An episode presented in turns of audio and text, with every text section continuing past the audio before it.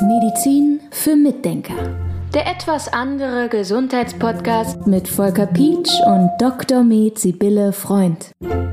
Unverträglichkeiten, das ist immer wieder ein Thema hier im Podcast und das merken viele und auch ich kenne das durchaus im Darm. Lass uns heute mal so ein bisschen aufräumen, weil viele denken dann immer, wenn sie zum Beispiel ein Problem haben mit einer Getreidesorte, dass sie ein Problem mit Gluten haben. Das muss aber nicht sein. Genau, das ist ein ganz, ganz, ganz häufiges Problem.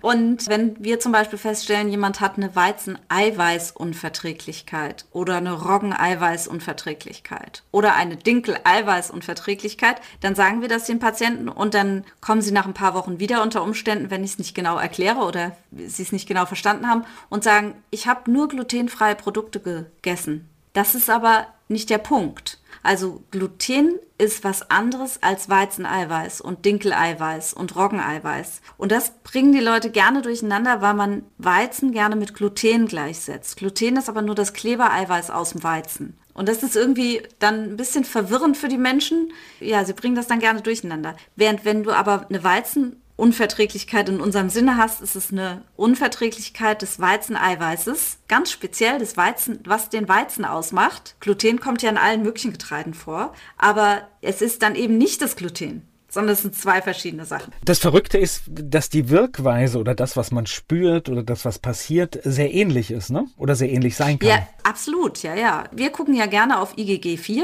und da ist es tatsächlich so, ich hatte auch letztens wieder eine Patientin, die sagte, und das muss man ja auch zur Kenntnis nehmen, die sagte, wenn ich im Internet nachgucke, heißt es, diese IgG4-Unverträglichkeiten sind ja gar nicht bewiesen. Und äh, das höre ich immer wieder.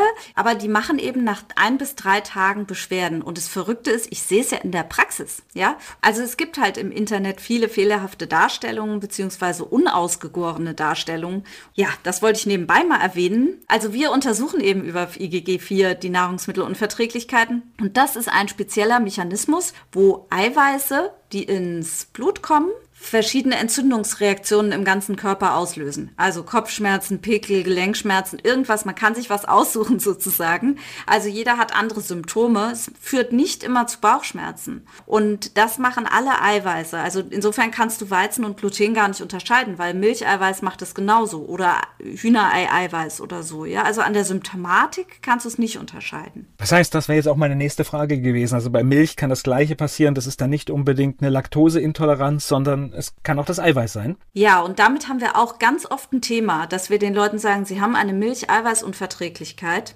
und dann kommt immer, ja, okay, ich trinke jetzt laktosefreie Milch. Laktose ist der Milchzucker und es ist was anderes. Und das muss man nur mal ganz klar sagen. Und es gibt dann leider noch ein bisschen kompliziertere Sachen. Es gibt nämlich bei unseren Testungen die Unterscheidung zwischen Milchmix, also wo verschiedene Milchen untersucht werden, also Kuhmilch, Pferdemilch, Schafsmilch, Ziegenmilch. Ich glaube, das sind die vier. Und andererseits gibt es Casein. Und eine Caseinunverträglichkeit sehe ich auch enorm häufig. Das ist ein Milcheiweiß, was in jeglicher tierischer Milch drin ist. Also in Pferdemilch, Kuhmilch, Schafmilch, Ziegenmilch, was weiß ich, irgendwelche Milchen. Und das heißt, wenn du eine Caseinunverträglichkeit hast, dann darfst du weder Milch noch Joghurt noch Quark noch irgendwas, was aus Milch gemacht ist und Casein enthält, verzehren. Also Ghee würde noch gehen, weil Ghee ist ja die, dieses Butterreinfett, wo das Eiweiß rausgeholt wurde, ja. Aber ansonsten ist das Casein halt dann auch so ein Problem. Und es ist eben nicht Laktose. Casein ist ein Milcheiweiß und nicht Milchzucker, so wie die Laktose. So, und da muss man deutlich differenzieren. Das fällt immer ein bisschen schwer. Das zeigt aber, wie, wie kompliziert diese detektivische Arbeit ist, ne, die du machst, weil es ja dann wirklich nochmal auch zwischen den einzelnen Produkten auch nochmal Unterschiede geben kann. Das ist total ja, verrückt, finde genau. ich das. Ja, und man muss halt einfach wirklich, man muss wirklich genau hingucken und es wirklich verstehen wollen. Zumindest am Anfang einmal, wenn man es dann geschnallt hat, dann ist es ja gut, dann kann man sich ja auch merken, ja. Aber es ist wirklich für den Erfolg der Therapie auch wichtig und es ist dann so traurig, wenn die Leute mich falsch verstehen oder durcheinander kommen oder wie auch immer und dann tatsächlich nach ein paar Wochen wiederkommen und sagen, ja, mir geht's irgendwie nicht besser und dann guckst du alles durch und dann stellt sich heraus, die haben laktosefreie Milch getrunken. Und dann, ja, ist es klar, dass da nichts funktioniert hat unter Umständen. Und wie kommst du dann dahinter? Wahrscheinlich durch viele Fragen. Mittlerweile kennst du ja die Problemstellungen, weil das ist ja oft nicht so einfach, weil ich würde jetzt bei dir vielleicht in die Praxis reinkommen und sagen, ja, ich habe mich an alles gehalten.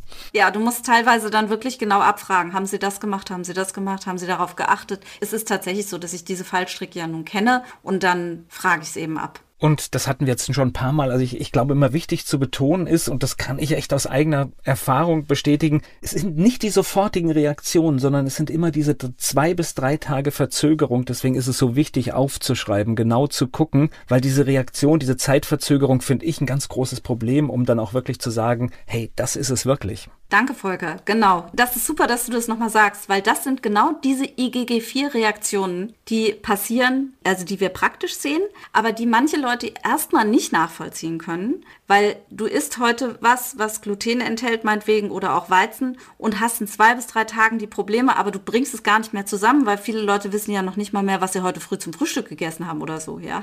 Also das ist ja unheimlich schwer, das einfach so zusammenzubringen. Deshalb ist es super, entweder man macht ein ganz genaues Tagebuch, schreibt sich seine Symptome ganz genau auf und versucht dann Zusammenhang herzustellen, oder wir machen eben diese Blutuntersuchung und dann kann man das ja auch kombinieren. Das ist ja gar kein Problem.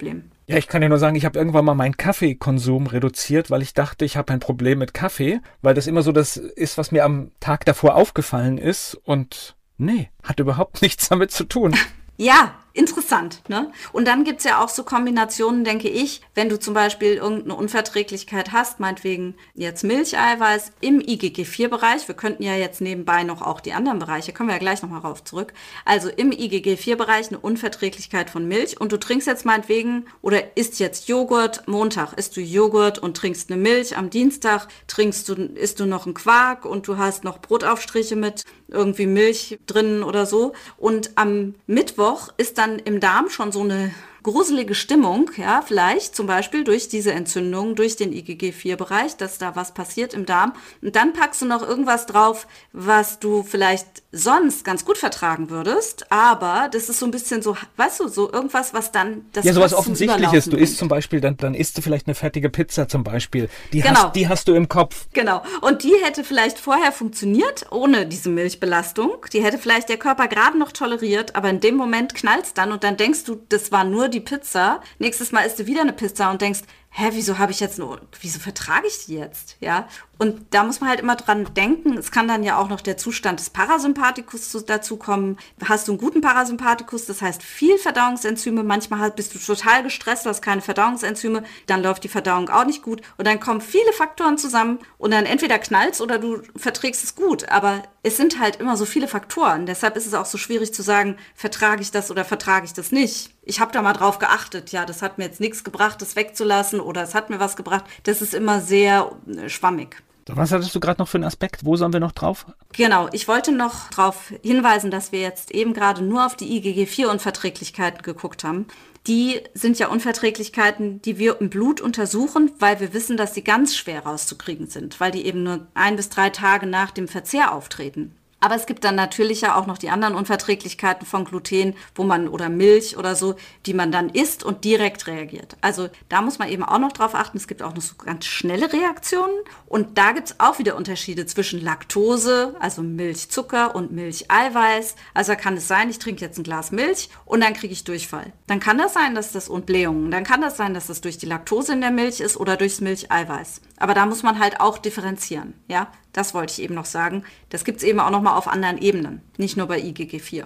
Dann gehen wir nochmal in dieses detektivische Vorgehen. Was kann ich denn tun, um einfach zu finden, was es bei mir ist? Welches Lebensmittel? Alleine ist es wirklich schwierig, ja, weil alleine sieht man den Wald vor lauter Bäumen oft nicht. Das heißt also in dem Fall würde ich sagen, komm zu mir in die Praxis, wir besprechen das, wir reden darüber, ich stelle dir Fragen, denn ich habe damit schon eine gewisse Erfahrung. Und dann nehmen wir Blut ab, gucken, was da los ist. Und deine Aufgabe ist bitte, mal mitzuschreiben eine Woche, was du gegessen hast und deine Beschwerden mitzuschreiben. Das wäre wirklich optimal, ja, wenn man diese ganzen Informationen sammeln könnte, weil mit dem Mitschreiben, muss ich sagen, sind viele Leute echt zögerlich zögerlich. Und ich weiß nicht, haben, haben die Angst, dass sie Noten kriegen bei mir oder so? Ja, darum geht es ja nicht, sondern wir wollen es einfach besprechen. Und da möchte ich hier auch dazu aufrufen, dass man selber einfach mal mitschreibt und dann seine Sachen aufschreibt und dann im Gespräch mit dem Therapeuten rausfindet, welchen Weg man gehen kann.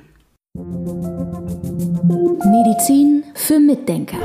Der etwas andere Gesundheitspodcast mit Volker Pietsch und Dr. Med Sibylle Freund.